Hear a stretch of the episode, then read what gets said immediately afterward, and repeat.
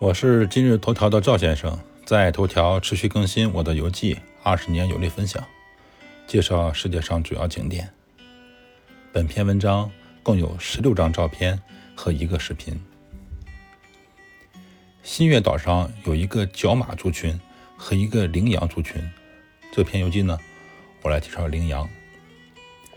知识点一：据说《山海经》中《西山经》就提到了一种动物啊。叫灵，这个字是非常非常难写的，我是费了半天劲才在网上把它字复制过来了。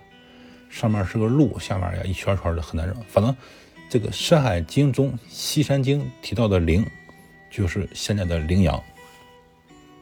我在上一篇游记中提到，西云岛有不少羊，不过呢，不是以下照片中的羊啊，这些羊呢都是绵羊。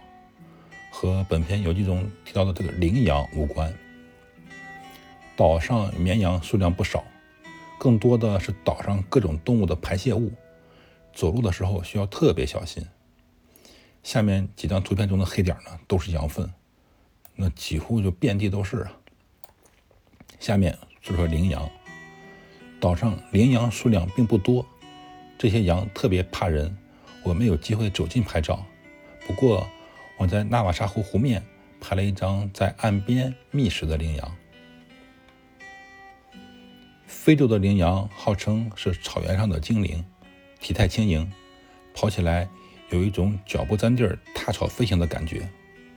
我记得导游说过，我们在新月岛看的羚羊学名叫做黑斑羚，就是黑有黑色斑点的羚羊。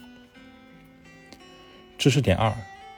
羚羊头上的角不像鹿那样一年换一次，羚羊角呢，它是少年的时候换一次，然后这个角将伴随它一生。据说羚羊是动物界的跳高小能手，可以跳三米高，这是一个很高的高度。我们驱车去往马赛马拉的路上，遇到了一群经过马路的羚羊，这些羚羊可以轻巧地跳过马路边和灌木丛。我目测啊，那灌木丛至少要有两米高的。赵先生，二零二二年三月二十二日。